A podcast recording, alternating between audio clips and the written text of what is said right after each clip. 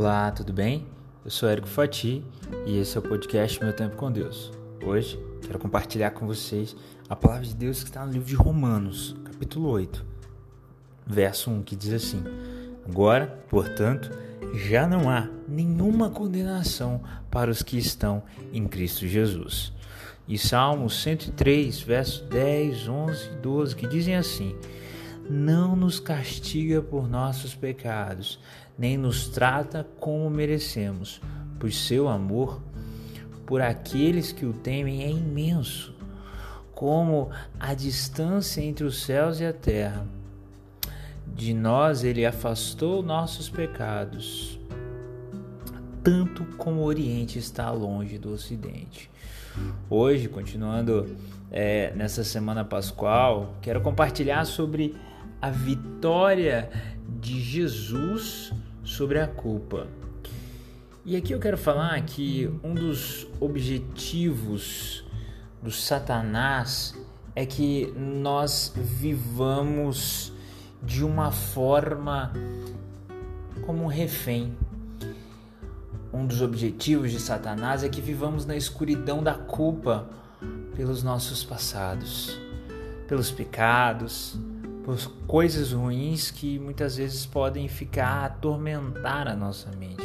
Satanás sabe que mesmo que acreditemos que Jesus morreu por nossos pecados, se ainda carregarmos essa culpa, não recebemos a verdadeira bênção e a liberdade do perdão de Deus por nós. Viveremos à sombra do nosso pior pecado.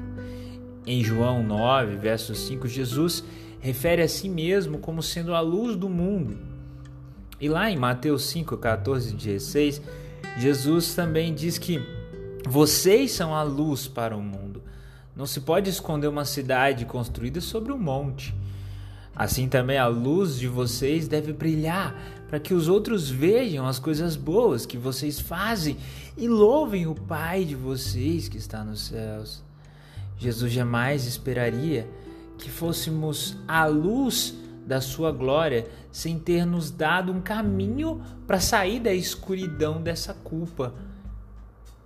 Em Salmo 103, do 10 ao 12, vimos que o amor de Deus por nós é muito maior do que nós podemos imaginar e que ele afastou o pecado de nós para tão longe que não conseguimos sequer conceber tamanha distância. A palavra de Deus fala é numa distância entre o Oriente e o Ocidente. Quando Jesus morreu na cruz, ele levou o peso do pecado daqueles que creem para sempre. Então ele levou ali todo o peso. Agora nós podemos receber o seu perdão de forma livre, viver sem culpa e nos sentirmos aceitos e adotados na presença de Deus. Ao nos aproximarmos da comemoração pela ressurreição de Jesus, lembremos-nos que a morte dele não só adquiriu o perdão dos nossos pecados, mas também a autoridade para remover o peso da culpa. Você não tem por que se culpar. Se você aceitou o sacrifício remidor de Jesus, pronto.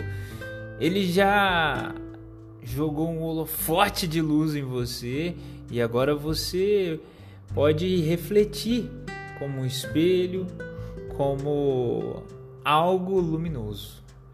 É isso que ele potencializa em você.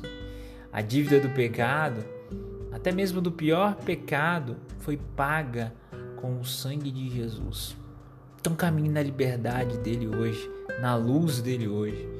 Receba esse amor, sinta-se amado, sinta-se amada e saiba que não há nenhum tipo de pecado que ele não possa perdoar.